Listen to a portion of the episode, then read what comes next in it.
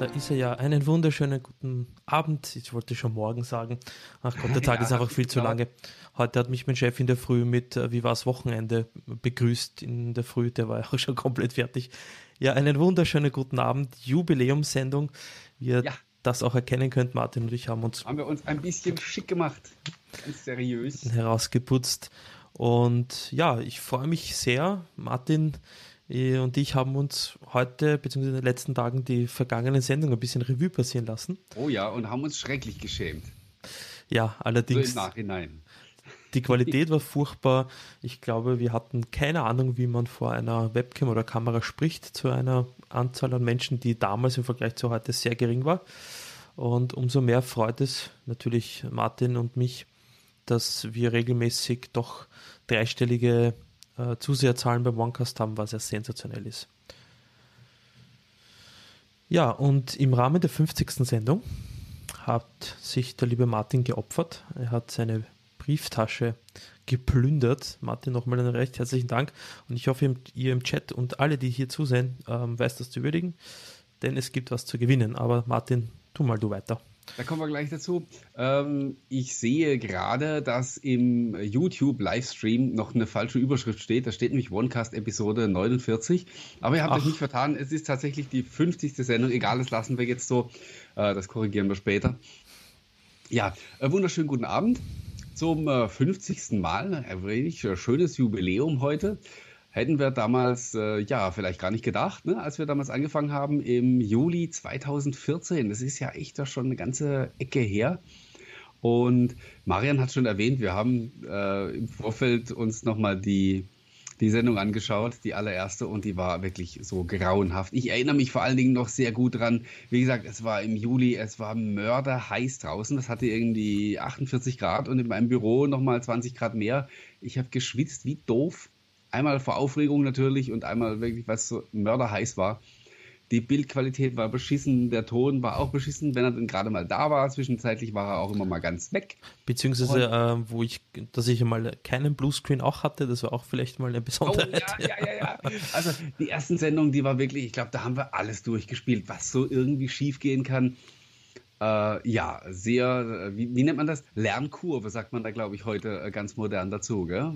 Ja, wir haben 50 Früher hätte man gesagt, gebraucht, wir haben sie angestellt wie die ersten Deppen und äh, heute sagt man, da war eine Lernkurve. Ja. Und äh, ja, hat aber damals trotzdem Spaß gemacht. Äh, Themen damals in der allerersten Sendung, jetzt können wir noch sagen, ich erinnere mich genau, ist natürlich völliger Quatsch. Ich habe äh, da selber auch nochmal nachgeschaut. Da war so die erste große Entlassungswelle bei Microsoft. Mhm über die haben wir gesprochen. Richtig, ja. Dann hatten wir das Surface Pro 3 damals in der Sendung, das es zu oh, diesem ja. Zeitpunkt noch gar nicht offiziell in Deutschland gab. Mhm. Ich habe ja damals, äh, kann ich, erinnere ich mich an die Passage, wo ich das Surface Pro 3 als erster in Österreich quasi mir zu Gemüte führen konnte. Wir ja. hatten denselben Lieferanten, ne, glaube ich. Ja, ich glaube, ja. Und äh, Windows Phone 8.1 Beta oder Insider-Programm. Genau haben wir damals auch live, ne, Insider gab es ja damals noch nicht. Oder aber, ja, Beta äh, Windows so, 8, ja. ich weiß nicht, war das damals auch irgendwie eine Preview oder hatten wir das als Leak? Keine Ahnung mehr. Also auf jeden Fall haben wir damals auch so eine, in der Sendung so eine Videotour gemacht durch Windows Phone 8.1 und haben durch die Neuerungen geführt, die es da drin gab und so, an die ich mich jetzt natürlich nicht mehr erinnern kann. Ja, es waren schöne das Zeiten. Da hat in Hinsicht so ein bisschen was melancholisches. Ja, ein bisschen wehmütig in die Richtung.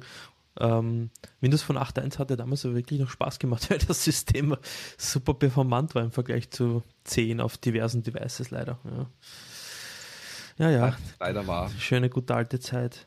Nee, es hat sich viel getan in den letzten 50 Sendungen. Wir hatten ungemein viele Gäste. Geworden, ich. Also. ja. Wir sind gealtert natürlich. Jetzt Nein, bald um drei gereift. Jahre fast. Wir sind ja. gereift, wir sind nicht gealtert, bitte. Ja, es war ähm, jede Menge Gäste hatten wir, äh, viele namhafte Gäste. Ich kann mich da erinnern an, ich glaube, einer der ersten war das Technikfaultier, wenn man, äh, wenn das so, glaube ich, stimmt. Ich glaube, den hast du als erstes organisiert. Mein, wenn mich mein Gefühl nicht täuscht, war das ein bisschen später. Also ein bisschen später, ähm, okay. Mag sein. Ich, ja. ich weiß es jetzt aber auch nicht mehr genau. Aber ja, wir hatten damals, als Cortana noch ganz neu in Deutschland war, hatten wir von Microsoft jemanden da. Und dann äh, kürzlich hatten wir ja dann sozusagen die, die äh, nicht die deutsche Stimme, aber die, ähm, die Frau hinter der deutschen Cortana zu mhm. Gast. Und, ähm, ja, es ist wirklich, äh, auch die Sondersendungen haben, wir, haben mir sehr gut gefallen, die wir letztes Jahr hatten zu den Entwicklerthemen, die halt total speziell waren, aber auch das war ja äh, eine coole Geschichte, die wir äh, dieses Jahr wiederholen wollen. Und ja, Gäste, finde ich, hatten wir aber unterm Strich doch wirklich zu wenig. Und äh, das ist ja was, was wir uns wirklich auch beide vorgenommen haben. Das wollen wir in Zukunft ein bisschen öfter haben. Äh, ich habe, es war ganz witzig, äh, auch so Rückmeldungen bekommen zu der letzten Sendung, wo wir den, oh Gott, ist das peinlich, ich weiß seinen Namen nicht mehr. Äh, wie hieß er noch gleich? Der Klaus, Klaus äh, ja. letzte Woche da war, äh, oder vor zwei Wochen hat mir jemand gesagt, so, so still habe ich euch beide noch nie erlebt in einem Onecast. Ja, so genau so soll das aber auch sein, weil der war halt wirklich fit und wusste genau Bescheid über sein Thema. Und äh, das sind die Dinge, die halt dann auch die Sendung wesentlich mehr aufwerten, wie wenn jetzt wir zwei Fritzen da die ganze Zeit sitzen und am Erzählen sind. Absolut, deshalb und, haben wir den Gast da, weil er eben diesen Mehrwert bietet, weil er Insights hat, die wir einfach aufgrund unserer Tätigkeiten einfach nicht haben können und ich bin ehrlich gesagt froh, dass ich nicht äh, in jeder Thematik ein Profi bin. Ein bisschen äh, mitreden können, ja, schon gut, nur eben da gibt es Gott sei Dank so Leute wie den Klaus, die wirklich Deep Dive und, und dir was erzählen können. Ja. Finde ich ja. auch super, ja. Ich habe gerade im Chat gelesen, ich wäre ein bisschen zu leise. Ich schon lauter gedreht. Ans, ah, du hast mich schon, okay, dann, äh, dann gehe ich wieder zurück. Äh, ja, also wie gesagt, heute 50. Sendung und es gibt was zu gewinnen, habt ihr in der Ankündigung gelesen. Ähm, es gibt eine Xbox One S, die wir nachher live in der Sendung verlosen. Hier so richtig per, äh, per Call-In dann. Ähm, nur 49 Cent aus den Festnetz. Nein, Quatsch. Ähm, ganz normale Nummer geben wir euch nachher durch. Und ja, äh, das machen wir aber irgendwann mittendrin, weil sonst machen wir jetzt das Gewinnspiel und hauen die wieder alle ab. Also, ah, ihr sollt ja schon ein bisschen dabei bleiben. Ja, wo fangen wir denn an? Äh, ein Thema für heute auf der Agenda, Marian, äh, Werbung in Windows 10. Ist sie dir persönlich schon begegnet? Nein, also deshalb, also dieses Einhorn und den Mythos, den habe ich bisher nur aus Geschichten auf Webseiten und auf Screenshots gesehen. Aber nee, ich verwende alle am Markt verwendbaren Browser aufgrund meines Jobs. Und ich, mir wurde noch nie gesagt, dass ich doch bitte was anderes probieren sollte. Äh, ja, also äh, ganz witzig, als ob es jemand geahnt hätte, dass wir das Thema heute in der, in der Sendung haben. Heute Nachmittag zum allerersten Mal habe ich Chrome gestartet und dann kam über dem, äh, über dem Edge, das Symbol habe ich immer noch in der Taskleiste, kam also dann äh, diese, diese Einblendung, die man auch aus den, aus den englischen Screenshots äh, kennt, wo dann halt irgendwie stand, Edge ist ganz toll und überhaupt und schön und musst du unbedingt ausprobieren.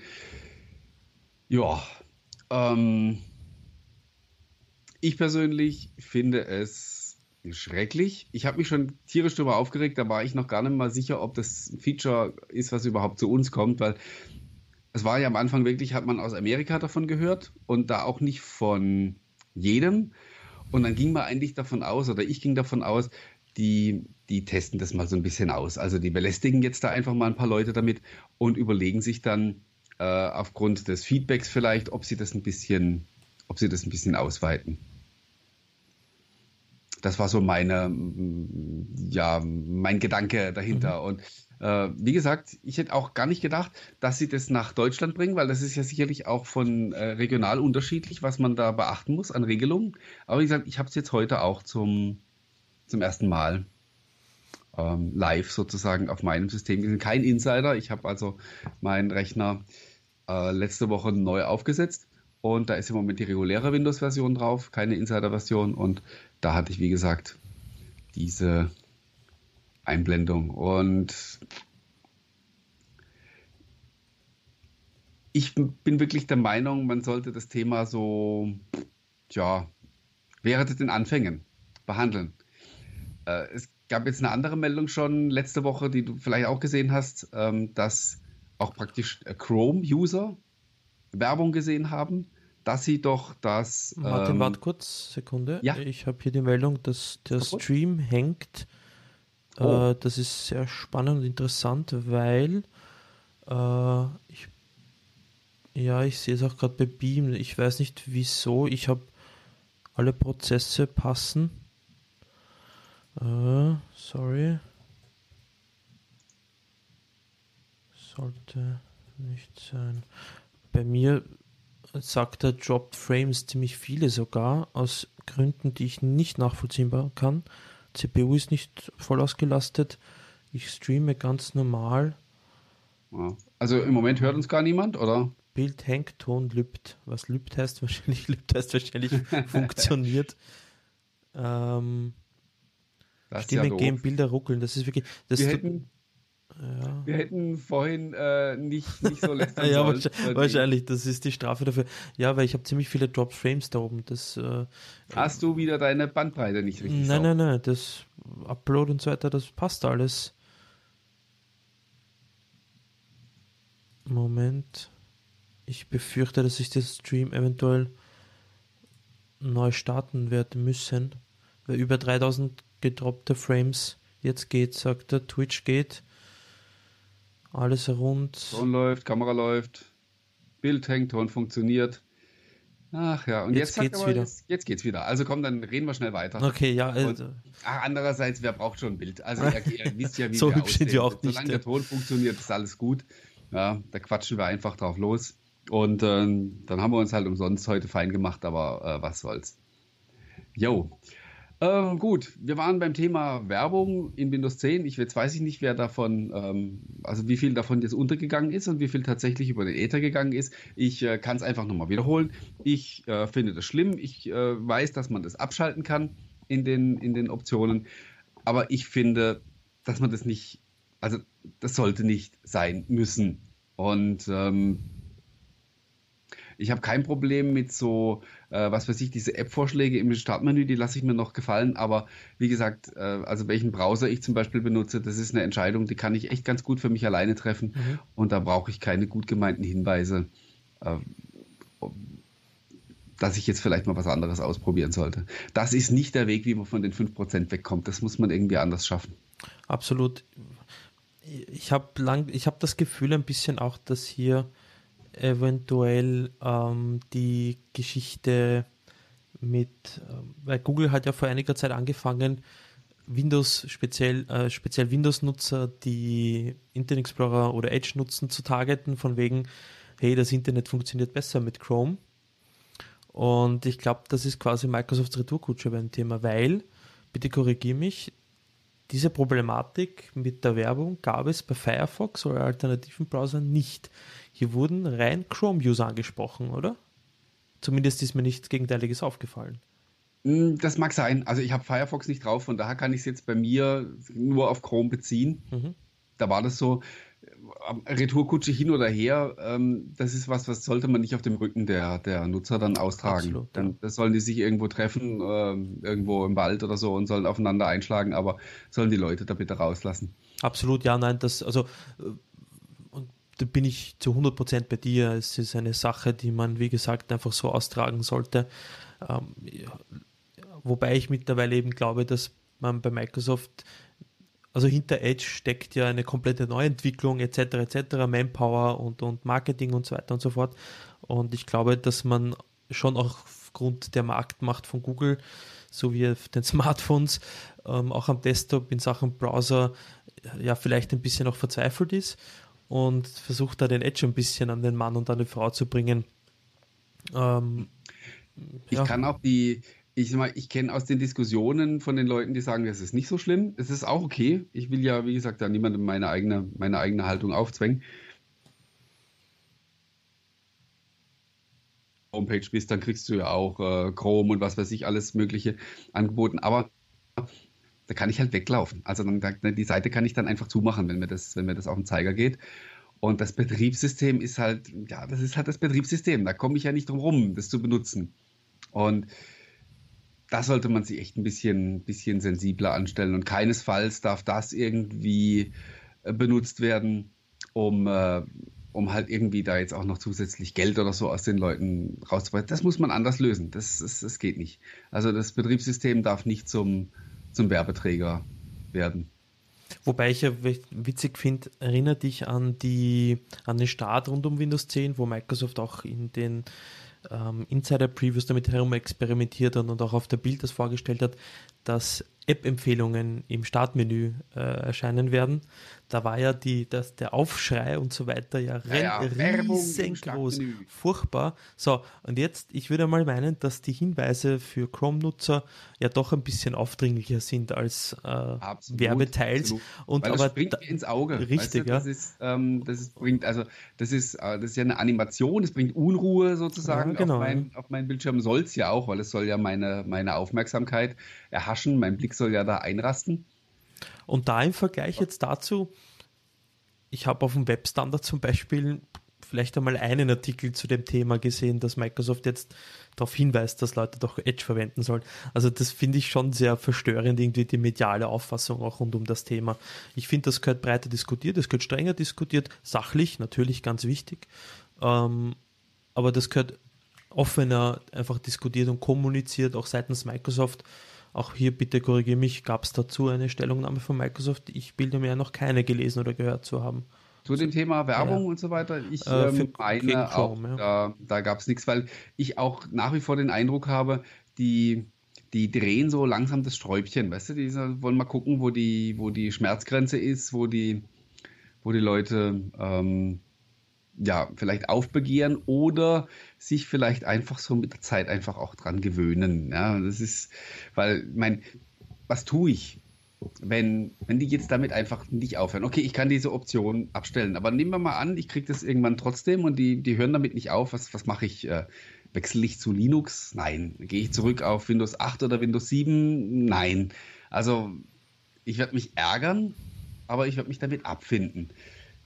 Was unschön ist. Und ich glaube, dass man da vielleicht auch ein bisschen ganz bewusst äh, überdreht, so nach dem Motto, ähm, ja, äh, reg dich ruhig auf, äh, wir machen es trotzdem. Das Thema wie bei diesem, wie bei diesem, ähm, wie, bei, wie mit der Aufdringlichkeit mit dem, bei dem Windows 10 Upgrade. Mhm. Haben sie auch die ganze Zeit die Leute ja genervt, für meinen Geschmack auch teilweise über Gebühr. Und jetzt vor kurzem hat man gesagt, ja, ja, das war schon ein bisschen doof. Also tut uns jetzt auch leid. Äh, Quatsch. Also die haben genau gewusst, was sie tun. Und so eine Entschuldigung ein halbes Jahr später, die tut natürlich auch nicht weh, weil ist es eh passiert. Also deswegen, nur weil es denen leid tut, machen die Leute ja dann kein, kein Downgrade mehr auf, auf Windows 7. Und äh, vielleicht macht man es da ähm, in gewisser Weise genauso, dass man also ähm, für mich, für mich stellt sich da wieder die Frage, ob man aufgrund dieser Mittel, ähm, aufgrund dieses Negative Campaignings dann doch irgendwie hofft, dass sich jemand dann doch tatsächlich sagt, naja, hm, Edge, okay, ja, probiere ich mal und dass er dann an dem Browser auch hängen bleibt, weil äh, der 0815-Nutzer, der sich mal über drei Ecken den Chrome hat installieren lassen, für den ist es in Wahrheit, um ehrlich auch zu sein, eigentlich furz egal, welchen Browser er nutzt heutzutage. Ich hätte mir damals einreden lassen, ja. Internet Explorer 6, Chrome, naja, ganz klar, ja. Aber jetzt, heutzutage ist das ja mittlerweile nur mehr unter jetzt hier in diesem Kreis, quasi in dem Tech-Kreis, nur mehr eine reine Gefühlslage und gegenseitiges Schlammbewerfen, weil es auf keiner sachlichen Ebene mehr die Diskussion geführt wird. Und auch weil die Diskussion unnötig ist, weil alle Browser in Wahrheit ebenbürtig sind. Mm, äh, jein. Also ich musste auch ganz ehrlich sagen, also das ist ein bisschen ist es auch immer subjektiv und wir wollen da jetzt echt keinen Browser-Flame vom Zaun brechen. Äh, Google hin oder her, ich bin die ganze Zeit bei, ähm, na, bei, bei Chrome jetzt hängen geblieben. Ich habe immer wieder Edge versucht. Ich habe den auch zwischenzeitlich mal wieder wochenlang verwendet. Äh, jetzt ist jetzt gerade ist gerade mal wieder die Synchronisation kaputt das sind so Dinge, die mich vor allen Dingen auch die Geschwindigkeit, wenn sie funktioniert. Du legst ein neues Lesezeichen in Edge an, das hast du halt einen Tag später erst auf deinem, auf deinem anderen Gerät oder auf deinem, auf deinem Windows Phone. Wenn ich das in Chrome mache, kann ich zugucken. Ich kann hier mein Notebook nebendran stellen und ich kann hier am Desktop ein Lesezeichen in Chrome ablegen, das eine Sekunde später auf meinem, ähm, auf meinem anderen Gerät. Das sind lauter so Kleinigkeiten, die einem das Leben schwer machen, wo ich sage, was um Gottes Willen soll daran so schwer sein? Das ist doch so, so, so eine doofe Synchronisation, das ist doch keine Raketenwissenschaft, das muss man doch hinkriegen, dass das funktioniert. Und das sind, wie gesagt, so Dinge, wo ich durchaus auch verstehen kann, wo dann die Leute sagen, nö, jetzt, jetzt habe ich die Schnauze voll und äh, jetzt nehme ich den woanders. Und wo ich hier gerade im, Chat, im Chat das Stichwort plattformübergreifend lese, nach wie vor bleibe ich dabei, solange es Edge nicht für alle Plattformen gibt, wird er auch nicht vom Fleck kommen. Ja, absolut. Genau. Weil 99% aller Windows 10 Nutzer haben kein Windows Smartphone mhm. und wollen aber trotzdem ihre Lesezeichen synchronisieren. Richtig. Also, äh, sollen sie, ja. jetzt hätte ich beinahe gesagt, sollen sie lieber ähm, den Edge für Windows Mobile einstellen und, aber nein, Quatsch. Aber äh, also ohne, ohne plattformübergreifende Verfügbarkeit wird das Ding nicht vom Fleck kommen und wird immer bei, äh, bei 5, 6 Prozent hängen bleiben.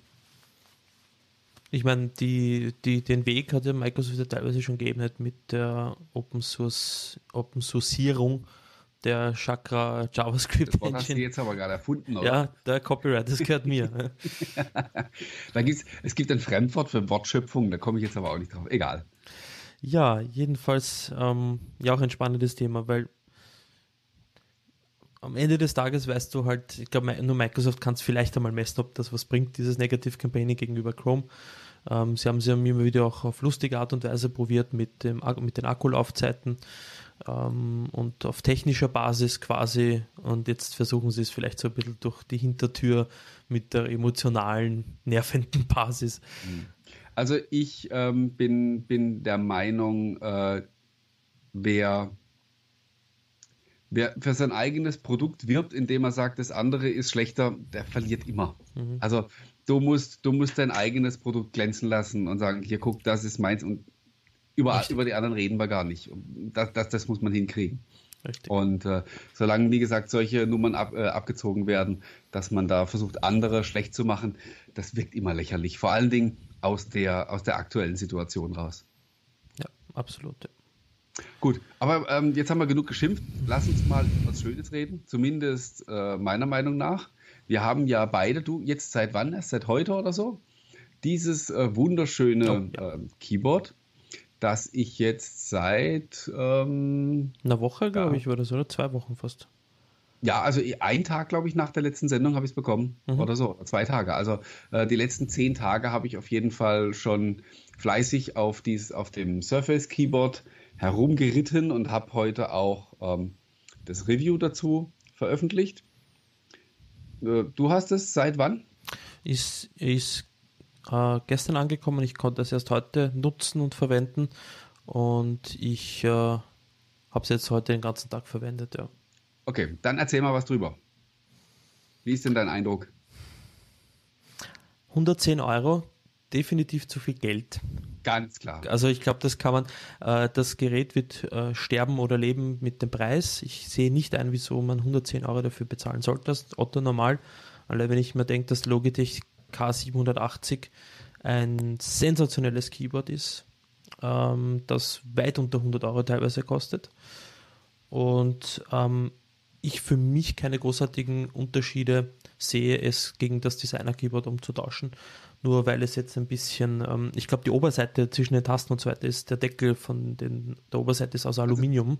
Das Gehäuse, also das, was man hier, das, was so umlaufend ist, also die hier die, die Kante mhm. und auch, wie du sagst, hier die, die, die Frontplatte sozusagen. Ist Alu, das, genau, ja. das ist Aluminium. Und auf der Rückseite ähm, ist es Plastik. Auf der Rückseite ist es, äh, hier ist es Kunststoff genau. und die Tasten selber auch. Ja. Also wir sind uns absolut einig, was den Preis angeht, aber äh, das hatte ich in meinem Review auch geschrieben das ist halt ein Surface-Produkt und ähm, da ist halt mal 20, 30 Euro bestimmt daran, ist halt allein der Name. Richtig, absolut. Und das ist, wer sich dieses Gerät kauft, behaupte ich einfach mal, der weiß das und der tut es in dem Bewusstsein, dass er zu viel, dass er zu viel Geld ausgibt. Das ist, also bei mir zum, muss ich zumindest sagen, war das so. Ich wusste, dass ich, dass ich 110 oder 115, ich habe sogar ein paar Euro Versandkosten bezahlt, Euro für die Tastatur bezahle, obwohl sie das effektiv nicht wert ist. Aber ich wollte es haben und ich habe es auch nicht bereut. Ich hatte wie du äh, davor dieses Designer Bluetooth Keyboard und für mich persönlich schreibt sich auf dem Surface Keyboard deutlich angenehmer. Das ist Geschmackssache der Anschlag ist ein bisschen weicher und die Tasten sind ein bisschen glatter. Von daher ist es, ich ähm, flutsche ein bisschen schneller über die, über die Tasten hinweg. und ähm, auch das etwas breitere Layout mit den abgesetzten Cursor-Tasten. Da habe ich mich nämlich bei dem anderen ständig vertan und woanders hingedrückt. Kommt mir ein bisschen entgegen. Von daher ähm, absolut top, aber wie gesagt, über den Preis müssen wir nicht reden. Ja, absolut. Und das ist meines Erachtens einfach, das hindert die breitere Ver äh, Verbreitung der Tastatur. Aber das ist halt auch gar nicht gewünscht. Das ist halt ja. bei den, bei den Surface-Produkten immer so, äh, das darf sich jeder kaufen, aber es ist jetzt nicht in dem Sinn, äh, dass, dass, äh, dass da Microsoft sagt, wir, also natürlich haben die bestimmt auch Vorgaben, was sie verkaufen wollen oder Ziele, aber die sind halt jetzt nicht so hoch wie bei irgendeinem, bei irgendeinem Massenlieferanten. Absolut. Also, wobei man den Preisvorteil, den man bei der Produktion bei dem Teil hat, ja durchaus dem Kunden hätte weit. Ich meine, selbst äh, auch im Chat hier geschrieben wird, wenn das Ding ähm, äh, weil der Meinung ist, dass das wie eine Apple-Tastatur aussieht, dann hätte man sich ja dann auch, wenn schon, am Preis orientieren können. Und nein, hm. nicht jede Tastatur, die eine die Chiclet-Tasten äh, hat, ist eine Apple-Tastatur. Nicht jedes Notebook, was keilförmig ist, ist eine MacBook Air-Kopie. Äh, ich glaube, da sollte man auch langsam davon runterkommen. Ähm, ja, also ähm, ich lese gerade die Frage, ob es einen Termin für die ergonomische Variante gibt. Mir ist keiner bekannt. Ich habe vor, also ein, zwei Tage bevor das rauskam, äh, noch mit Microsoft gesprochen und da hieß es eben, äh, es, sie haben noch keinen Termin. Das mag sich vielleicht inzwischen geändert haben. Ich habe seitdem nicht mehr nachgefragt. Aber wird, wird auf jeden Fall auch kommen, aber wird ähm, dauern wie verschiedene andere neue Surface-Produkte leider auch. Also ähm, Surface Studio warten wir natürlich drauf. Das wird äh, sich noch verzögern. Das sollte ja eigentlich auch Mitte Februar an den Start gehen. Das wird äh, wohl nicht passieren. Das wird ein bisschen länger dauern. Surface Book mit Performance Base, da gab es sogar schon einen Termin. Also ähm, da hatte ich so nach dem Motto schon den Hinweis, du, äh, pass auf, morgen startet die Vorbestellung und am 15. Februar wird ausgeliefert und abends kam dann nochmal eine Mail, äh, du halt mal, äh, nee, doch nicht. Und äh, jetzt hängt es momentan wohl völlig in der Luft und äh, im Moment ist so die Ansage, dass es wohl erst im April kommt. Aber bitte, wo habe ich doch die Meldung bezüglich der Tastatur gesehen mit 149 Euro? 149 für, für die ergonomische. Die ja, wo habe ich das gesehen? Mm, das wäre mir neu, aber will ja nichts heißen. Oder 149 Dollar, war das für die USA angekündigt? Mit das dem Alcantara, Alcantara-Stil. Alcantara, fuck. Alcantara, so, jetzt habe ich Achso, das war dieses, das war dieses Type-Cover. Ja, ja, genau. Aber das, das Ergonomische, ich habe doch vor, also vor ein, zwei, drei Tagen, weiß ich nicht mehr, ein Bild davon gesehen mit Link und mit 149 Euro oder Dollar. Bitte schlag mich nicht drauf, ich weiß es nicht leider auswendig mehr. Sonst könnte ich es euch sagen, wo ich das gesehen hätte. Aber gut, nachdem man sehen verzögert ist, ja, ja. Äh, Surface Style wird gerade gefragt, nein, leider auch keine Information. Ähm, es ist wohl so, dass ähm, Surface Style wird zwar ähm, ist zwar separat zum Surface Studio, hängt aber natürlich damit dran. Und ähm, da ist es halt echt so, dass die äh, Stückzahlen bzw. die Nachfrage sehr, sehr viel größer ist okay. als, als geplant. Also es muss wohl ganz, ganz schön viele Leute geben, die sich das Ding einfach kaufen, weil sie es haben wollen. Nicht, weil sie irgendwie Zielgruppe wären oder irgendwas, äh, einen besonderen Mehrwert hätten von diesem Gerät, sondern die kaufen das halt, weil sie sagen, es sieht geil aus und ist ein Surface und äh, so kaufe ich mir jetzt und steht es da und jetzt habe ich das. Ähm, da gibt es wohl sehr viel mehr, als, äh, als Microsoft selber äh, erwartet hätte. Haben sie ihre Fans unterschätzt. Absolut. Ich glaube, wir haben auch, waren wir das vorgestern, vor ein paar Tagen, ähm, kurz gechattet mit oder Kommentare gegenseitig kommentiert, wo dich der Jan gefragt hat wegen am Surface Book. Und das ist so das Thema. Ich habe das jetzt auch mit meinem Arbeitskollegen heute wieder besprochen. Diese Surface-Geräte sind hundsteuer, sind schweineteuer, sind komplettes Premium, sind im Vergleich zu anderen Geräten wirklich schlecht ausgestattet in dem, in, zu dem, in dem Preissegment.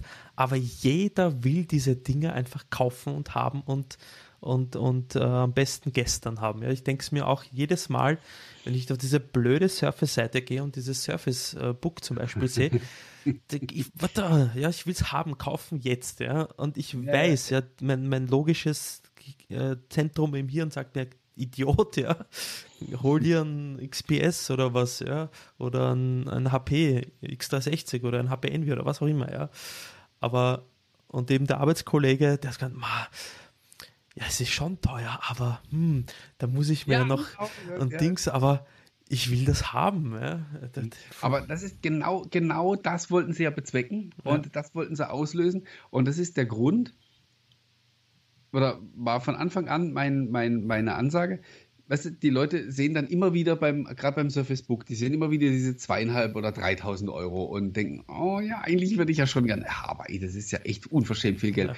Und irgendwann sehen die vielleicht dann mal ähm, schickes Dell XPS 13 oder ein HP oder was weiß ich ein Notebook, das dann in Anführungsstrichen nur 1700 Euro kostet ja, genau. und die äh, und vergleichbare Ausstattung hat und dann sagen sie, oh, dann kaufe ich das und damit ist das Ziel erreicht. Das hatten wir hier ja schon ein paar Mal diskutiert. Richtig, ja. Das äh, Aufgabe von den Surface-Geräten ist es auch, diesen High-End-Markt einfach anzuzünden und den OEMs Geld in die Taschen zu spielen. Die haben lange gebraucht, bis sie das kapiert haben, aber inzwischen ist es überall angekommen und die merken das auch.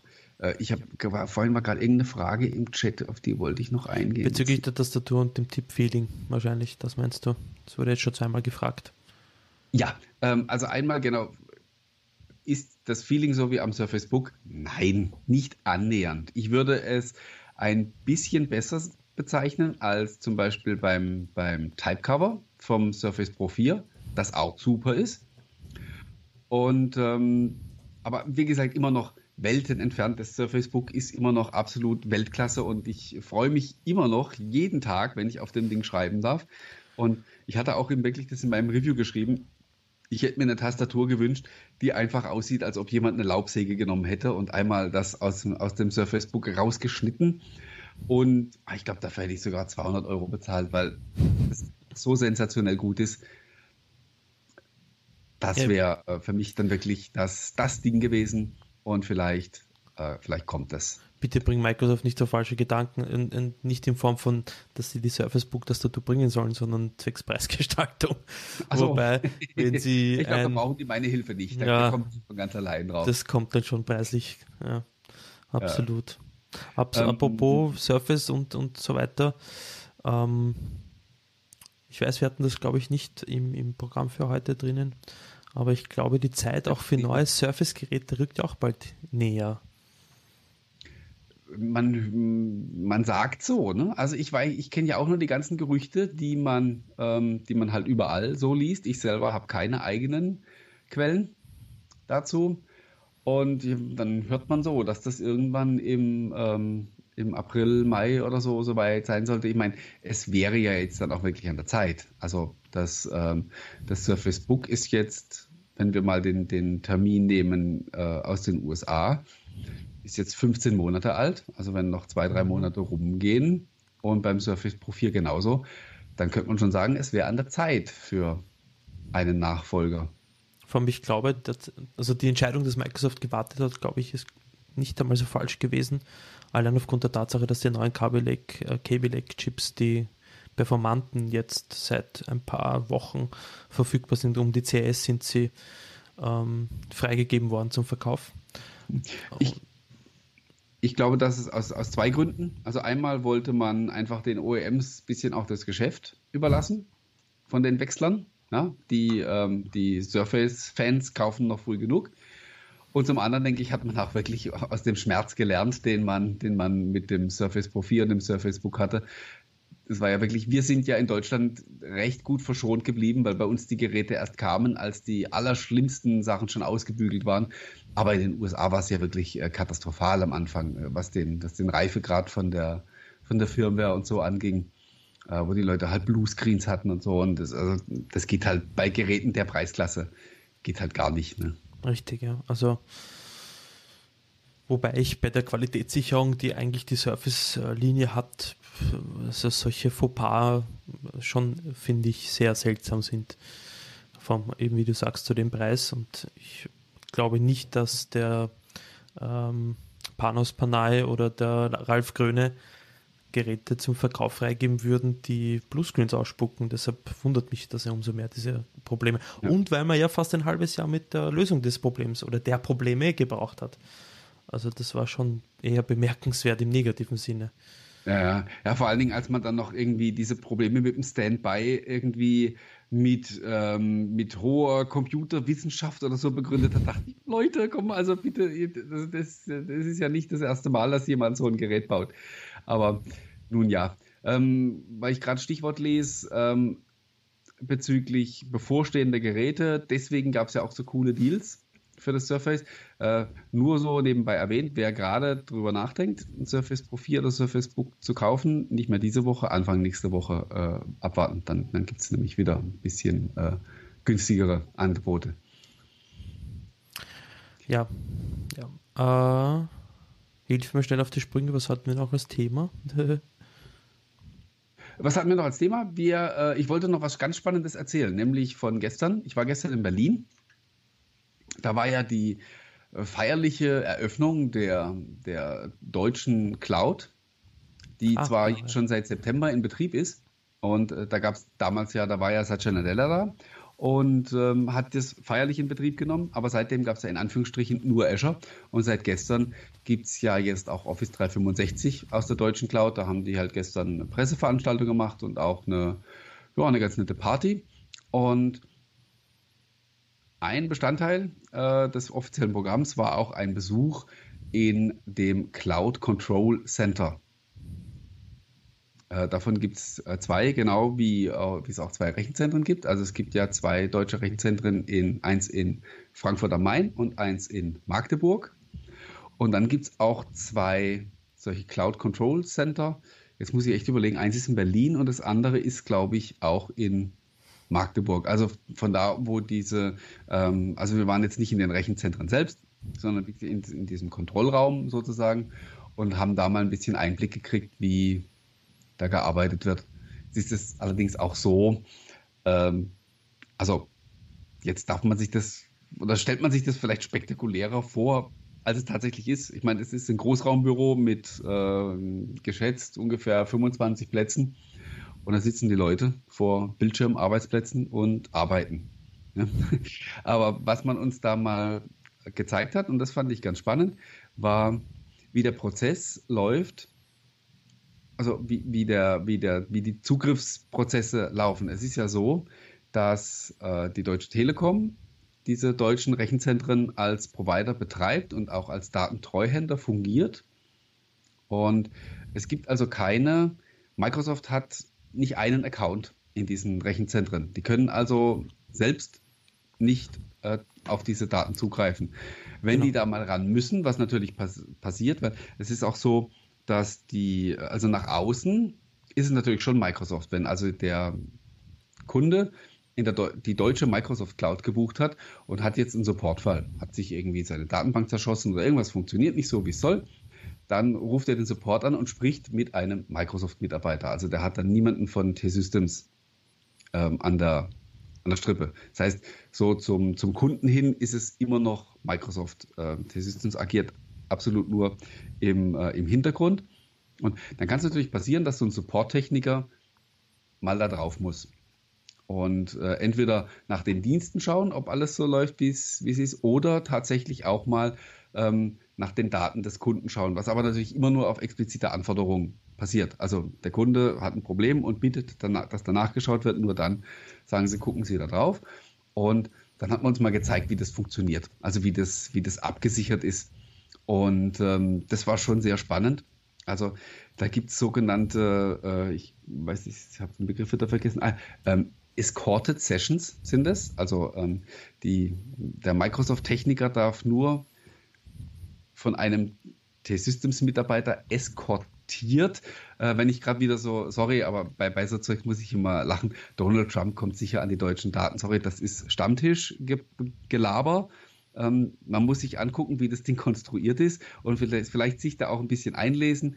Ähm, ich erwarte nicht, dass das jeder tut, aber man sollte da wirklich noch mitreden, wenn man, wenn man auch wirklich Bescheid weiß, Danke, wie Martin. das ganze Ding aufgezogen ist.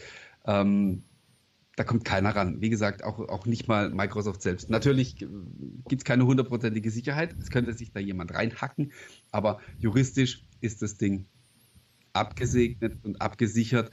Die amerikanischen Behörden können sich auf den Kopf stellen, ähm, die können nach Redmond fahren und Leuten Pistolen an die Schläfe halten. Die kommen an diese Daten nicht dran. Richtig, weil eben ja nicht Microsoft der Betreiber des Rechenzentrums ist, sondern die T-Systems und die ihren Sitz in Deutschland hat und mit Deutschland insofern äh, kann, können die USA das Land Deutschland klagen, aber nicht äh, die T-Systems oder die T-Systems klagen. Aber dafür gibt es keine Gesetzgebung.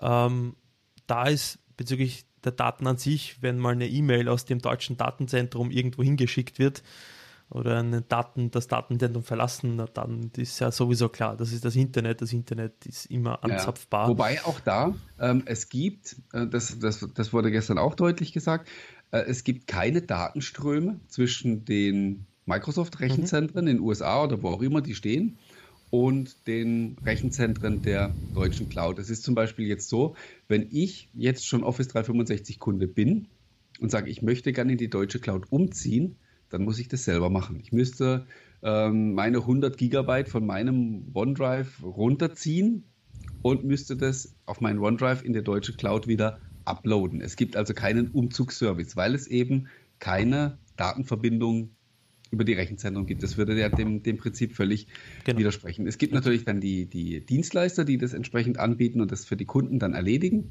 Aber Microsoft selber bietet es nicht an, eben aufgrund dieser, dieser äh, Trennung. Übrigens, ja? der Martin fragt, was mit Österreich ist. Auch Herr und Frau Österreicher können dieses Paket buchen, wenn jeder sie wollen. Mit einer, jeder mit einer Adresse im, äh, im europäischen, na, also im, im EU-Raum. Also auch amerikanische Firmen, die eine Niederlassung in der EU haben, könnten über diese EU-Niederlassung die deutsche Cloud buchen und sich aus den USA verabschieden. Das geht auch. Absolut, ja. Und der Preis allerdings, den sie dafür bezahlen müssen, ist. Ach, du, das, also 25 nein, nein, ist der Aufpreis. Ich Ach Mist, ich wollte eigentlich so einen Cliffhanger machen. Den Preis, den man für diese Datensicherheit bezahlt, ist ein höherer Preis. So, also bis zu, also ungefähr 25 Prozent, genau. Ähm, vollkommen verständlich. Ich habe mir gestern ein paar Formbeiträge durchgelesen, wo die Leute randal, also randaliert virtuell so um, um sich geschlagen haben. Ja, Wucher und Microsoft geldgierig, ohne dabei eine Sekunde das Hirn eingeschaltet zu haben. Und ähm, dabei daran zu denken, dass die T-Systems ja auch ihre Server bezahlen muss, die dort stehen und dass das ein ganz anderes Thema ist, weil für Lau kann das Microsoft natürlich auch nicht machen. Ähm, ja, ich meine, das kostet zusätzliches Geld. Wie gesagt, die T-Systems macht es ja auch nicht umsonst. Also äh, irgendwoher muss die Kohle kommen. Und deswegen ist halt der, der Service ein bisschen teurer. Ich wollte aber echt noch ein bisschen ähm, erklären. Es wurde gerade auch nach einem ähm, Artikel gefragt. Der, der kommt natürlich auch. Eigentlich wollte ich den sogar heute schon fertig haben, hat nicht mehr ganz gereicht. Die haben uns wirklich so dieses Live, diesen, live diesen Case vorgeführt. Äh, Microsoft-Mitarbeiter muss auf das Rechenzentrum zugreifen, um nach dem Rechten zu sehen, um, um, um einen Supportfall zu bearbeiten. Dann treffen sich der T-Systems-Mitarbeiter und der ähm, Microsoft-Mitarbeiter, die treffen sich quasi auf einem externen äh, Jump-Server und ähm, gehen dann sozusagen gemeinsam geleitet auf ähm, auf den entsprechenden Cloud-Server drauf. Und es wird alles protokolliert, wenn die auch miteinander chatten und so weiter. Das wird alles aufgezeichnet. Jede Aktion, die da vollführt wird, ausgeführt wird, wird, ähm, wird aufgezeichnet, wird protokolliert und das wird äh, abgespeichert sodass also immer genau nachvollzogen werden kann, wann denn wie da jemand äh, zugegriffen hat und was der genau getan hat. Der kriegt dann auch immer, es ist auch nicht so, dass der sagt, ich muss mal da rein und dann schließt man den die Tür auf, sondern der muss sagen, ich muss da rein und ich muss diesen und jenen und diesen Befehl ausführen. Dann kriegt er genau dafür, kriegt er die entsprechende Berechtigung, kann auch genau nur das machen und wird immer beobachtet dabei, sozusagen, der, der Microsoft-Techniker. Und wenn auf Kundendaten zugegriffen werden muss, weil der Kunde das wünscht, weil er sagt, ich habe das Gefühl, bei mir stimmt da was nicht, bitte Microsoft Support, schau mal da rein, dann muss einmal A, wie gesagt, natürlich das Einverständnis vom Kunden vorliegen. Es muss auf Microsoft-Seite und auf T-System-Seite jeweils noch ein Manager praktisch sein, sein, sein Approval geben, dass dieser Zugriff tatsächlich durchgeführt werden kann. Die haben das so im Detail beschrieben, dass ich mir schon wieder gedacht habe, wenn ich jetzt Kunde wäre, würde ich mir fast schon Sorgen machen, ob der Support überhaupt noch richtig handlungsfähig ist, wenn der, wenn der da was machen muss, weil dem so auf die Finger geguckt wird, was der da treibt. Äh, aber das hat einem schon wirklich ein, ein, Gefühl gegeben, wie da gearbeitet wird. Ich kenne das auch so ein bisschen aus meiner, aus meinem, aus meinem früheren, aus meiner früheren beruflichen Tätigkeit, wo wir ähm, so hochsensible Fabriksysteme betreut haben. Und da war das auch genauso. Da, da gab es dann auch so, so Session-Freischaltungen. Da musstest du genau sagen, ich will dies und das und jenes tun. Und dann hast du für 15 Minuten irgendwie eine Freischaltung gekriegt für bestimmte Befehle und dann konntest du arbeiten und dann, zack, danach ging die Tür wieder zu. Und wenn du dann irgendwie was vergessen hattest oder so, dann lief der Prozess halt wieder von vorne und dann musstest du dir nochmal die Freischaltung besorgen. Irre. Also, ich meine, das, ich, verstehe ich vollkommen, wenn es wirklich um solche hochsensiblen Systeme und letzten Endes und äh, sind wir ja mittlerweile schon so weit, dass es auch unsere hochsensible Daten gibt, an die, die in Unternehmen sitzen, die Industriespionage mit allen Mitteln verhindern müssen und das ist auch gut so. Und im Endeffekt ist das auch gut, dass Microsoft hier ähm, auch aufgrund der Pearl Harbor, äh, Pearl Harbor sage ich, ähm, Hilf mir schnell, wie heißt Safe das? Harbor. Safe Harbor, danke. Pearl Harbor war ein bisschen an. War was anderes, ja. ähm, aufgrund äh, der Safe Harbor-Diskussion erst auf die Idee äh, gekommen ist, solch ein Produkt einmal grundsätzlich in die Wege zu leiten und umzusetzen. Und da sieht man auch, dass die Leute halt zuhören und der Bedarf scheint ja da zu sein. Und der es haben möchte, kann das jetzt auch tun. Und es spricht jetzt für ein Unternehmen eigentlich nichts mehr gegen die Cloud, weil ja, die ist jetzt sicher bei Tier Systems. Ähm, ja, mein gut, das wird immer noch ähm, bei dem einen oder anderen ganz sicher immer noch Überzeugungsarbeit äh, brauchen. Absolut, ja, ja. Tatsache ist natürlich auch, ähm, ich weiß, dass die deutschen Kollegen wirklich jahrelang gekämpft haben. Also wir alle, jeder von uns, auch wenn er kein Business-Typ ist, weiß, wie Microsoft tickt und äh, wie Microsoft USA tickt. Ja? Und ähm, dass die so ihre Probleme haben, Sachverhalte zu verstehen, die sich äh, außerhalb der Landesgrenzen abspielen. Äh, die deutschen Kollegen haben wirklich jahrelang massiv gekämpft, um diese deutsche Cloud jetzt zu bekommen. Und natürlich müssen die jetzt liefern. Also ich glaube, ich wollte im Moment nicht unbedingt Vertriebler sein für, die, für die deutsche Microsoft Cloud, weil die wahrscheinlich im, im, im äh, längstens im Wochentakt äh, abgefragt werden nach dem Motto, so, was habt ihr denn verkauft? Wie, ähm, wie rechnet sich denn unsere Investition da? Und da bin ich echt mal gespannt, also äh, wie, wie sich die Sache entwickelt. Ja, die Scorecard möchte ich da nicht sehen. Wie naja, wie gesagt, ich wollte da, glaube ich, nicht tauschen im Moment. Nee, nee, nee. Ich weiß nicht, ob jetzt wirklich da ähm, die Telefonlisten abarbeiten müssen mit Kunden, die jetzt alle in die Cloud wollen. So wird es jetzt nicht sein. Äh, ja, vor allem das, das Thema Cloud ist ja grundsätzlich im, bei uns im deutschsprachigen Raum ja ein grundsätzlich hochsensibles Thema. Absolut. Und ähm, ja, ich meine, eben gut, dass es jetzt ein Produkt für genau diese Gruppe gibt, aber da braucht es noch viel, also da muss noch viel Geld fließen in die, ins Marketing und so weiter, dass da mal das ordentlich aufgewirbelt wird. Jo, äh, ich will noch schnell eine Frage beantworten, äh, die jetzt zwar mit dem Thema gar nichts zu tun hat, aber weil das Stichwort äh, Surface, äh, Surface, OneDrive fiel, äh, hat jemand gefragt, was ist, wenn ich 100 Gigabyte auf OneDrive liegen habe und äh, das Abo fällt aus irgendwelchen Gründen auf 50 zurück. Das ist relativ einfach. Ähm, dann kriegt man einmal eine Benachrichtigung, dass dem so ist und dass man aufräumen soll.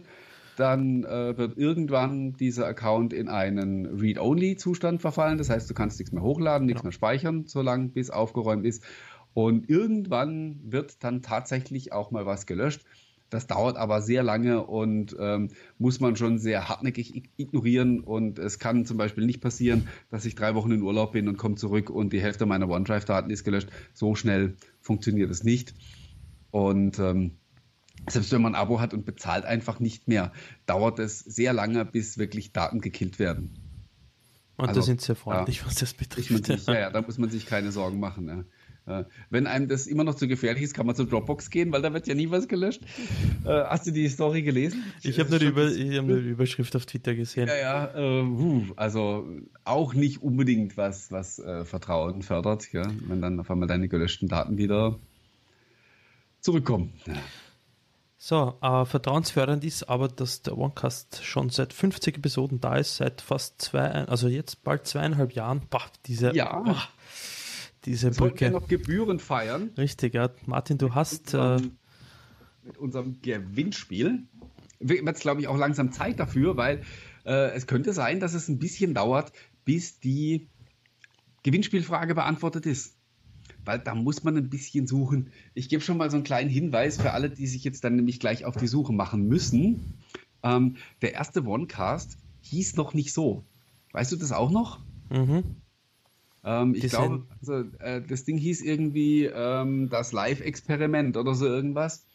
Ähm, Dr. Windows Live oder so war damals die, war damals die Überschrift. Die OneCast hieß es erst ab der zweiten Sendung. Da hatten, glaube ich, sogar die Leute nach Vorschlägen gefragt. Gell? Irgendjemand ja. hatte dann den OneCast vorgeschlagen. Ähm, und das hat uns so gut gefallen, dass wir das dann übernommen haben. Ja, ähm, ich habe eben auch die Sache gelesen. Wo bleibt der Rückblick? Hatten wir eigentlich zu Anfang äh, ja schon getan. Ich weiß nicht, ob derjenige ein bisschen später eingeschaltet hat oder ja, ob also genau quasi, ich glaube, als der Stream hing. Vielleicht war er nicht mit unserem Commitment zum Rückblick nicht ganz happy. ja, ich ja. glaube, wenn wir jetzt da 49 Sendungen einen Rückblick gemacht hätten, würden wir wahrscheinlich noch morgen da sitzen. Und ähm, ich hatte mir anfangs überlegt, da vielleicht ein paar lustige Szenen rauszuschneiden und einen kurzen Clip zu machen, aber äh, also leider beruflich und so weiter viel zu tun und das ist fast ein Ding der Unmöglichkeit im Moment. Also ja. Aber bei der 100. Sendung wir dann. versprechen, dass wir dabei bleiben und dass es uns im Prinzip auch wurscht ist, ob jetzt äh, 30 oder 3000 Leute zugucken. Ähm, wir haben da Spaß dran. Absolut. Und ähm, haben uns auch fest vorgenommen, jetzt dieses Jahr das Ganze wieder ein bisschen regelmäßiger zu machen als im letzten Jahr, wo wir ja doch ein bisschen geschlampert haben. Und, ähm, haben wir das letztes Jahr nicht auch gesagt? Ja, ich glaube schon. ähm, ja. Äh, Aber jetzt, wir haben uns ja, es gibt jetzt auch einen Kalender, ihr habt den vielleicht irrt, ihr habt den vielleicht ja auf, auf Dr. Windows schon gesehen, ähm, wo man, äh, den man abonnieren kann. Dann sieht man immer die Sendetermine. Äh, das war auch ein Wunsch, der schon lange gehegt wurde. Und was wir ähm, wirklich deutlich öfter haben wollen, sind Gäste und Spezialthemen, die dann vielleicht auch gar nicht mal so unbedingt immer zwingend direkt originär mit Windows oder Microsoft was zu tun haben möchten. Man hat gesehen, in der die letzte Sendung kam echt super gut an. Und ähm, die war ja dann auch mit dem Thema Connected Car und so und jetzt nicht so engstirnig auf das Thema, auf das Thema Microsoft bezogen, sondern war doch sehr allgemein. Und mein, äh, wir merken das ja selber auch, wenn noch ein Gast mit dabei ist, das lockert das immer ganz, äh, ganz anders auf. Und ähm, ja. So, aber ähm, wie gesagt, die Gewinnspielfrage. dabei.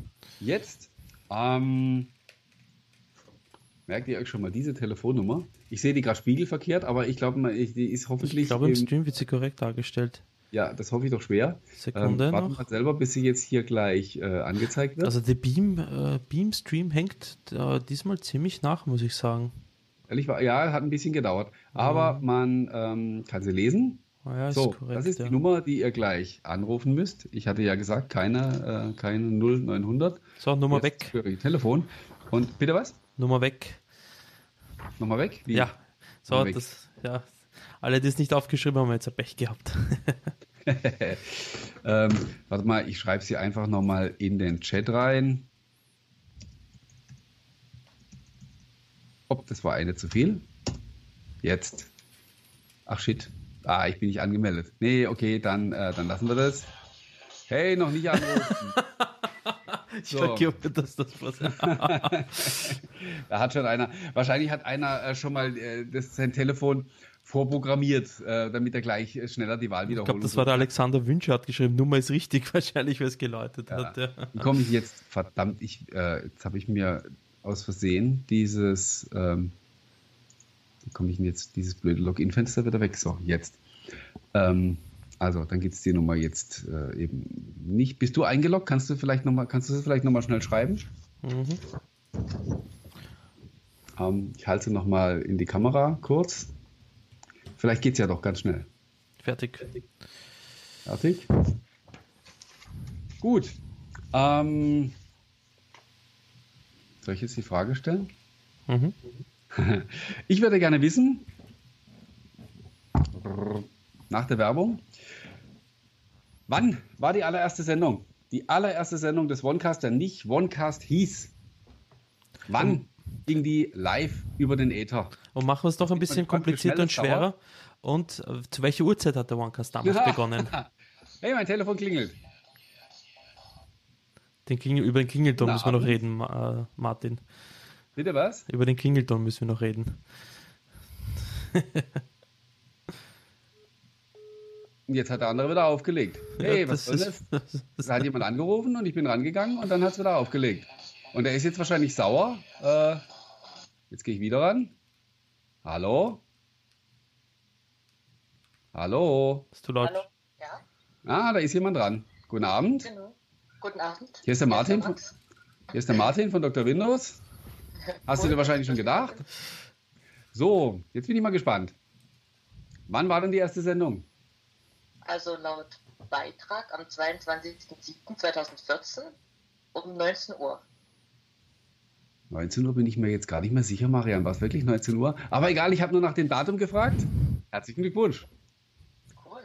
Du, ähm, ja, du warst der Erste, der durchgekommen ist und die Antwort war auch richtig. Und ähm, ich werde jetzt mal kurz das Mikro stumm schalten, weil ich muss mir ja gleich mal kurz ein paar Daten von dir notieren, die äh, natürlich sonst keiner mitkriegen ähm, muss. Marian, sing mal kurz ein Lied, ich bin gleich wieder da. Schalalala. Nein, ähm, nutzen wir doch die Zeit und schauen uns kurz, weil gerade das Thema Xbox passt, Microsoft hat äh, in den letzten zwei Tagen doch interessante Details zur neuen Xbox äh, One Scorpio oder wie auch immer sie heißen wird, Project Scorpio bekannt gegeben. Ach Gott, das sieht so lustig aus, was der Martin da macht. Und ähm, ja, es gab ein paar spannende Details. Ein paar Newsseiten haben das Thema auch aufgegriffen. Martin hat auch zum Thema neues äh, Dashboard Creators Update was geschrieben.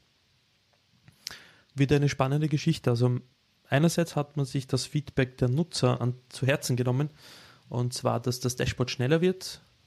Das hat man durch das Weglassen des Split-Features ähm, quasi realisiert. Also das Multitasking ist mehr oder weniger jetzt im Hintergrund, nicht mehr so im Vordergrund wahrnehmbar. Und das heißt, das Ganze einfach schneller und runter wird. Ich freue mich schon auf das Update. Ich bin Insider und ich muss ehrlich gestehen, dass ich die Xbox noch nicht eingeschalten habe um nachzusehen, ob ich das Update auch bekommen habe. Aber Martin, hast du das Update bekommen für die Damit Xbox One? Hast du alles gehört? Irgendwas, was ich gerade gesagt habe? Äh, nein, ich musste ja mit dem Max telefonieren. Musste alles stumm geschalten. Und äh, ja. musste mir ein paar Daten von ihm notieren, damit ich ihn auch nachher wieder erreiche und damit er seinen Gewinn bekommen kann. Hast du schon das neue Creators Update für die Xbox One bekommen, die Preview? Ähm, ich muss zu meiner Schande gestehen, also das Ding rollt ja erst seit gestern aus. Von genau, daher ja. ist es eigentlich gar keine Schande. Und ich äh, bin vorgestern Abend nach Berlin geflogen, war gestern da ja den ganzen Tag wegen der Cloud-Veranstaltung, kam spät abends wieder nach Haus. Hab heute den ganzen Tag gearbeitet und von daher äh, ist meine ähm, Xbox, ja, die äh, schon seit ein paar Tagen nicht mehr gelaufen. Ja, ebenfalls. Das musste ich eben zu meiner Stande auch gestehen. Ich habe die Xbox schon seit zwei, drei Tagen nicht mehr eingeschalten und gerade als Insider Wobei, ja. wenn das so ist, dass das äh, nur die aktiven Nutzer und vor allen Dingen aktiven Insider kriegen, dann äh, muss ich sagen, wird das bei mir mit Recht noch eine ganze Weile dauern, weil äh, ich, äh, ja, also meine, meine Xbox ist ja mehr Deko. Also die habe ich ja gekauft, weil sie schön aussieht. Und äh, ich passe ja immer auf, dass da nichts drankommt. Ja, deswegen fasse ich die so selten an. Ja, jedenfalls ja, eben ähm, Multitasking, das Dashboard ist äh, deutlich schneller geworden. Auch man hat es Gott sei Dank vereinfacht, äh, dass ähm, Spielsequenzen aufgenommen werden können, Screenshots. Jetzt reicht nur ein Tastendruck auf, die, auf, die, auf den Controller, also einmal draufdrücken und dann entsprechend X oder Y drücken. Gott sei Dank endlich. Ähm, das Streaming-Feature Beam.pro wird nativ in die Xbox integriert, aber keine Sorge an Twitch-Nutzer, auch Twitch ist weiterhin verfügbar und diverse Kleinigkeiten. Also ich bin da echt, echt happy, dass man das Feedback der Nutzer sich zu Herzen genommen hat. Mhm. Also ich, wie gesagt, ich kenne es ja auch nur vom Hörensagen. Ähm, bei uns ist ja eigentlich der, im Team ist ja der Dirk so, der große Xbox-Experte, der heute einen äh, schönen Meinungsbeitrag dazu geschrieben hat, äh, wirklich halt auch ein bisschen ausgewogen, nämlich äh, einmal, was sind die neuen Features, aber auch, was sind die Sachen, die ihm nicht so dolle gefallen. Ähm, ist, wer es noch nicht gelesen hat, äh, schaut es euch nachher mal an. Ähm, ist echt lesenswert, weil da ähm, ja eben nicht nur alles schön ist. Jo, ähm, was wollte ich denn? Ah, ich wollte noch eine Leserfrage beantworten. Genau. Ähm, weil wir ja schon über der Zeit sind. Und zwar kam im, äh, in den Kommentaren zu der Ankündigung von heute die Frage, sollte man sich noch ein Lumia 950 kaufen? Kann man das noch guten Gewissens empfehlen? Ich meine, es ist ja jetzt extrem günstig, von daher könnte man sagen, es ist äh, Preis-Leistungs Preis-Leistungsverhältnis, ist es ja nahezu unschlagbar äh, momentan. Kriegst es ja für 250 Euro oder so. Mhm. Genau, ja. Ich tue mich mit der Beantwortung dieser Frage echt extrem schwer, weil ähm, aus zwei Gründen. Das eine ist die Geschichte, ich selber nutze es auch. Wie gesagt, ich bin jetzt nach, äh, nach einigen Monaten äh, Android und zwischendurch auch iPhone. Habe ich jetzt seit äh, knapp, ja, seit Jahresanfang knapp wieder das HP Elite X3 im Einsatz und ähm, ja, es ist halt irgendwie dann doch wieder wie zu Hause ähm, bei allen, bei allen be bekannten Unzulänglichkeiten. Ich muss aber auch sagen, weißt du, ich bin von ich bin bisher von allem verschont geblieben. Also von den, ähm, von den eingestellten Apps, wo man halt immer wieder jeden Tag irgendwas Neues hört, hat es noch keiner erwischt, die mich betroffen hat. Und das ist ein Punkt, wo ich sage, ich kann heute sagen, wenn einem das App-Angebot äh, unter Windows 10 Mobile ausreicht, dann wüsste ich keinen Grund, warum man sich keins, keines kaufen sollte aber weiß ich, wie es morgen oder übermorgen oder sonst wie aussieht. Also ähm, ich rechne persönlich jetzt nicht damit, dass Facebook, Twitter oder WhatsApp oder also dass irgendwie so ein ganz großer Name abspringt. Aber wir sind halt momentan so in einer Phase, wo alles total in der Schwebe ist und grundsätzlich man mit allem rechnen muss. Und von daher würde ich sagen, wer sich so ein Gerät jetzt kauft, der muss sich dieses Risikos halt wirklich voll und ganz bewusst sein, dass es eventuell Geldverschwendung ist das muss man, muss man so krass formulieren. Zumal ich noch eine andere, an anderer Stelle Bauchschmerzen habe. Ähm, Microsoft hat eine zuverlässige Historie, wenn es darum geht, Geräte zu beerdigen, die sie nicht mehr unterstützen wollen. Und ähm, wer garantiert mir, dass die bei dem 950er noch zwei, drei, vier Jahre Updates liefern oder dass die nach dem Creators Update vielleicht nicht sagen, so, so lassen wir das jetzt. Ähm, Sicherheitsupdates kriegt er noch, ja. aber neue Features, ja, bei dem Gerät jetzt leider nicht mehr. Gibt es irgendwas, womit sie uns schocken könnten? Ich glaube nicht, ne? Ich, ich bin mir nicht sicher, aber ich glaube, ähm, Firmware-Updates es gab eines noch letztes Jahr. Seit, seit Ewigkeiten. Genau, das war das letzte Firmware-Update und das war es eigentlich was für die 950er-Serie. Äh, wird auch nie wieder was kommen. Also von dem her ist das Gerät ja theoretisch tot, aber von auf der Betriebssystemebene, wo ähm, wo das Betriebssystem an die Firmware ab, äh, andockt, glaube ich schon, ähm, ist es in Wahrheit egal, was für ein Gerät dann da ist, weil die Basis ja vorhanden ist, wo das Betriebssystem dann andockt. Also solange es Windows 10 Mobile gibt, wird es wahrscheinlich auch noch in einer gewissen Art und Weise auf dem 59 laufen. Natürlich, irgendwann äh, wird das 59 wahrscheinlich nicht mehr unterstützt werden. Aber das Gerät ist jetzt Gut, schon zwei Jahre ja alt dann. Das ist irgendwann der Lauf der Zeit. Also wenn jetzt Klar. eben ähm, wenn alles, wenn alles, weißt du, noch so normale Wege gehen würde und es käme, was weiß ich, im, im Juli oder im August ein neues Gerät raus und im äh, Oktober kommt dann Redstone 3 und das Lumia 950 würde dieses Update nicht mehr kriegen. Dann könnte man sogar sagen, hey, dann ist das Ding zwei Jahre alt, da kannst du eigentlich nicht mal mehr meckern. Mhm. Das ist dann einfach so. Aber äh, ja, aber es ist wirklich, äh, ich glaube, wir haben ja jetzt auch das Thema schon wirklich bis zum Erbrechen ausgelutscht und Richtig, ich, ja. ich, weiß gar nicht, was ich da jedes Mal noch drüber erzählen soll. ähm, die Situation ist, wie sie ist.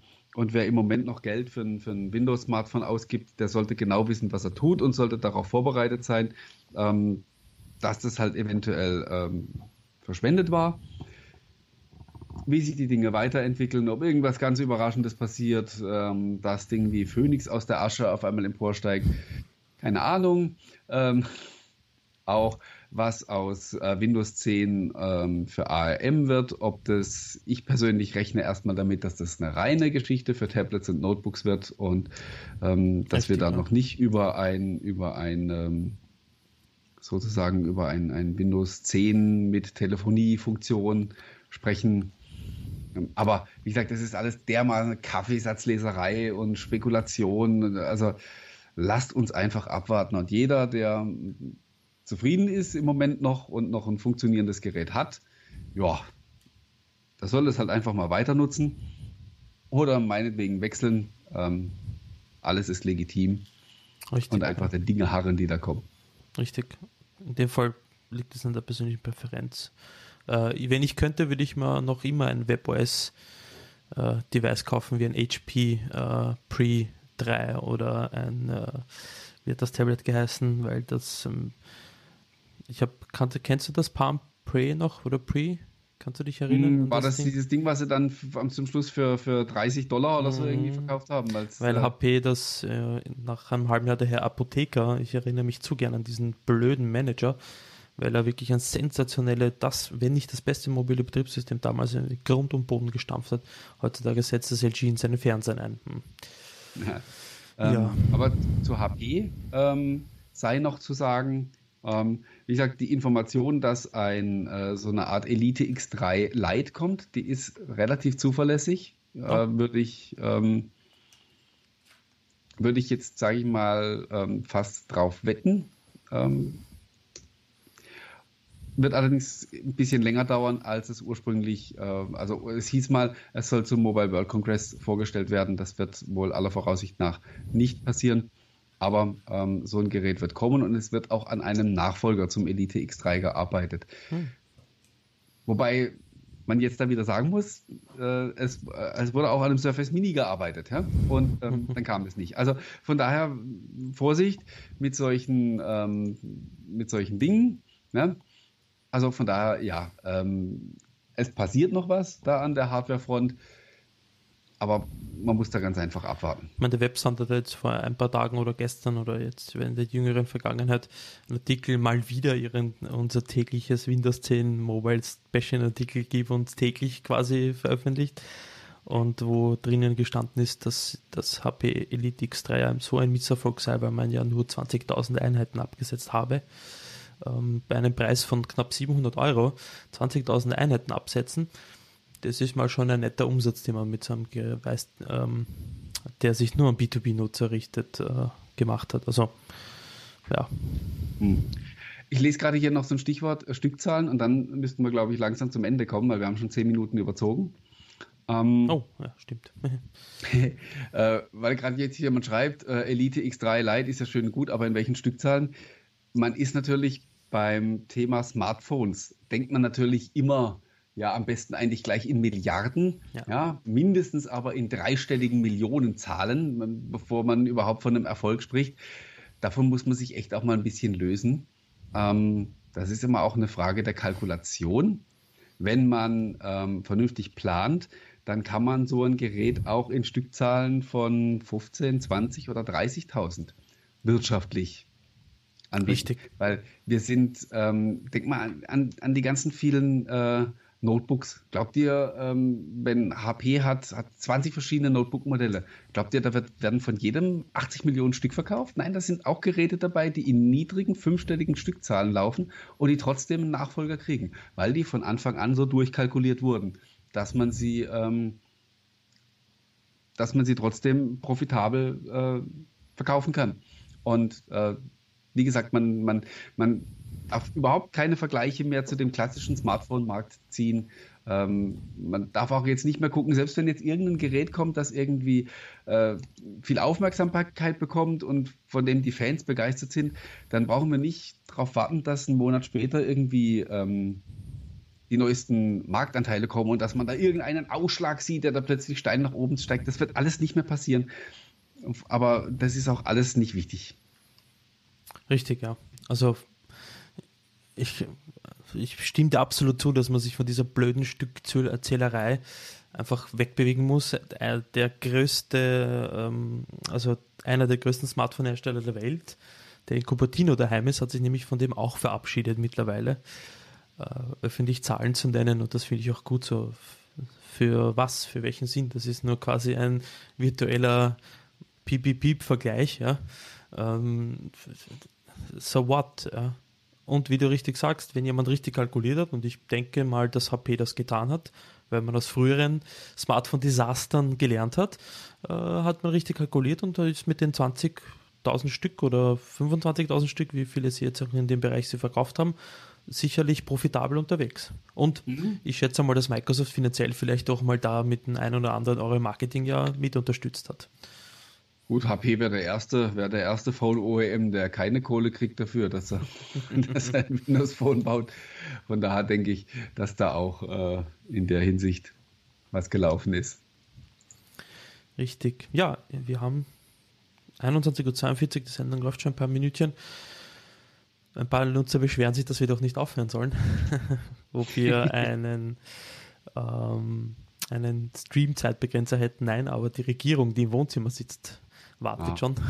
Wollen wir noch ein bisschen rumteasern? Ähm, also Hardware kann ich nichts mehr, ähm, kann ich nichts mehr zum Besten Dr. Geben. Windows Community Day und Webseiten, äh, ja. Dr. Windows Webseite, okay. wurde auch nachgefragt. Äh, also pass auf, ähm, genau. Dr. Windows Community Day, äh, jetzt, es gibt einen Termin, aber es wäre doof, wenn ich den jetzt sage.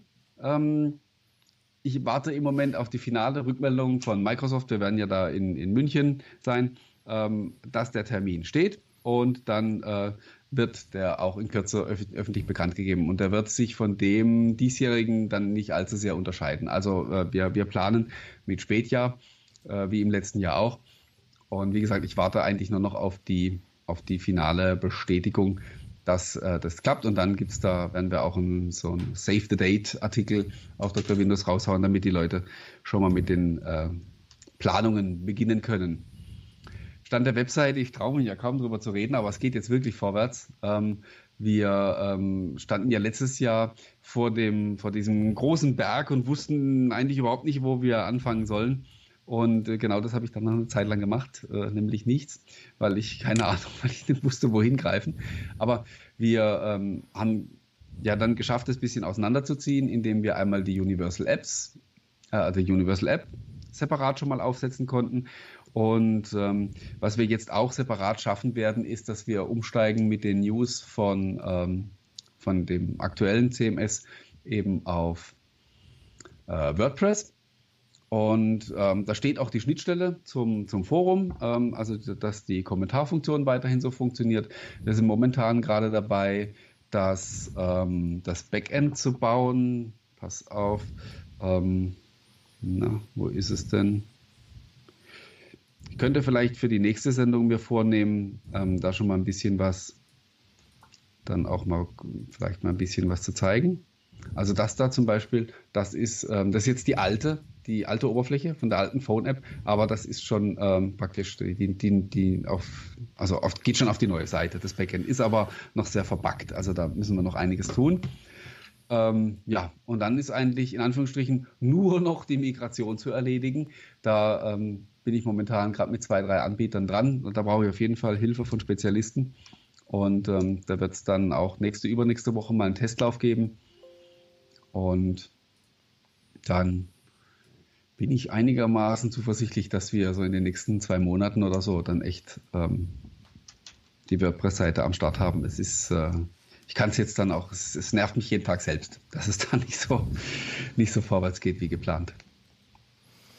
Ja, sehr gut. Also immerhin, dass, sich da was tut, weil so eine Migration, ähm, ich habe das mit Georg vom windowsblog.at gemacht und das ist furchtbar. Wenn so eine, ähm, na, wenn so eine, ähm, so eine gewachsene Seite ist halt echt was Furchtbares. Ich war auch zwischendurch mal wirklich drauf und dran zu sagen, weißt du was, wir machen jetzt ähm, ich mach, tausche einfach bei Dr. Windows das Logo aus, schreibe oben Archiv hin und wir fangen irgendwo mit auf der grünen Wiese mit einer leeren Seite einfach von vorne an. Äh, ich glaube, das, das, das wäre äh, technisch äh, wesentlich einfacher gewesen. Dann wären wir, ähm, dann wären wir schon fertig. Aber ja. Ähm, da fragt gerade jemand, ob jemand am 3. Februar in München ist. Ja, ich. Also wer auch immer das geschrieben hat, ich kann mit dem äh, Namen leider nichts anfangen, aber ähm, ich werde dabei sein bei diesem Office 365 äh, Business Day, den ihr auch in unserem Kalender übrigens findet. Da ist er auch eingetragen. Und es gab auch einen, äh, einen so, sozusagen einen Werbeartikel auf Dr. Windows dafür. Ja, Gut. kleiner Vorausblick auch. Die Bild ist ja im ähm, Mai, Mitte Mai in Seattle genau. diesmal. Ich habe mich, äh, ich habe Interesse bekundet, dass man mich hoffentlich akkreditiert, weil ich würde schon gern wieder hinfliegen. Vielleicht können wir zwei wieder, wieder mit von der Partie sein und äh, wieder für euch dann von live berichten, aber da haben wir Gott sei Dank noch ein bisschen Zeit dafür. Ähm, ja, also äh, ich hoffe natürlich darauf auch. Ähm, und wer darauf lauert, sich anzumelden, das wird ja dann auch wieder wahrscheinlich ein ziemlicher Ansturm werden. Dem kann ich sagen, ich habe keine Ahnung, wann die Anmeldung startet, aber ich würde mir mal Anfang nächster Woche nicht allzu viel vornehmen. Und ja, wie gesagt, ich hoffe, dass ähm, äh, ja, ich auch wieder da bin und du wieder da bist. Ich war nämlich noch nie in, Seattle. Dann könnten wir tatsächlich ja. auch mal in, ähm, ins Allerheiligste, da war ich nämlich, ich war nämlich auch noch nicht in Redmond, das würde sich natürlich super ähm, verbinden lassen. Richtig. Vor allem, ich glaube, das erste Mal, wo wir uns getroffen haben, war sie in San Francisco und ich glaube, das erste ja, Mal, witzig, ne? das war mein also, erstes Mal San Francisco und dein erstes Mal San Francisco. Ja, ja, aber also virtuell kannten wir uns da irgendwie schon seit zwei, drei Jahren oder so. Ja, und, und, äh, aber wir mussten beide um die halbe Welt fliegen, um uns das erste Mal live zu treffen. Das war total witzig. Also das war schon ein, ein, eine Begegnung der etwas besonderen Art. Noch ja. nie in San Francisco gewesen, noch nie den Martin in Person gesehen. War schon, war, war aber recht cool. Ich war ziemlich auch überwältigt von der Build Conference, nachdem ich Bild vorher ein bisschen falsch aus. Bild, Bild, Bild. Build. Build. Geht am besten mit Kaugummi im Mund, ja. glaube ich. Dann äh, gehen alle amerikanischen Begriffe ein bisschen leichter über die Zunge. war, war einfach imposant, die, die Größe und, und die Anzahl, äh, die, äh, also ich war einfach überwältigt. Und natürlich damals äh, Nadela aus fünf, zehn Metern Entfernung live gesehen. Ja, also, uh. Da träumen heute manche auch davon, aber nicht, weil sie ihm guten Tag sagen wollen. Ja.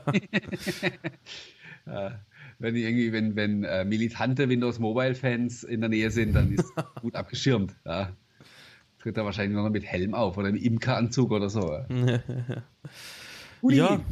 Aber jetzt ähm, ja, dass du zu deiner Regierung kommst und ähm, ja, ich aus diesem Anzug wieder raus. Mir wird jetzt dann auch echt warm hier. Ja. Ähm, machen wir dann doch mal Schluss. Sagen ganz lieben Dank an alle, die heute zugeguckt haben. Nochmal herzlichen Glückwunsch an den Max zu seiner neuen Xbox One. Äh, es hat genau den richtigen getroffen. Er hat nämlich noch so eine uralte Xbox 360, hat er mir am Telefon gesagt. Also da wird es höchste Zeit für was Neues. Richtig. Viel Spaß, viel Spaß beim Zocken. Zockt nicht zu viel, ja? sonst tut der Daumen weh. Und ja. Martin und ich sagen gute Nacht, danke fürs Zusehen. Äh, Achso, ganz wichtiger und? Hinweis noch. Die nächste Sendung wäre planmäßig in 14 Tagen mhm. am ähm, 8. Februar, ist aber am Montag, den 6. Februar. Das könnt ihr euch schon mal einprägen, weil genau. äh, der Marian so extrem faul ist und am 8. ist er nämlich schon wieder im Urlaub. Ja? Und eine Woche später äh, können wir auch nicht, weil da bin ich im Urlaub. Äh, deswegen haben wir, damit die Sendung nicht ausfallen muss, die auf den 6. vorverlegt.